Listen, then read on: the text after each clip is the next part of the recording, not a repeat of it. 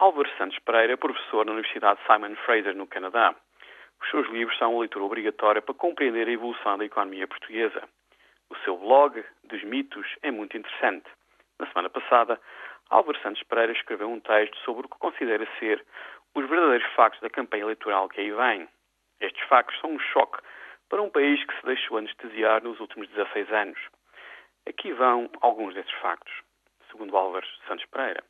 Na última década, Portugal teve o pior crescimento económico dos últimos 90 anos.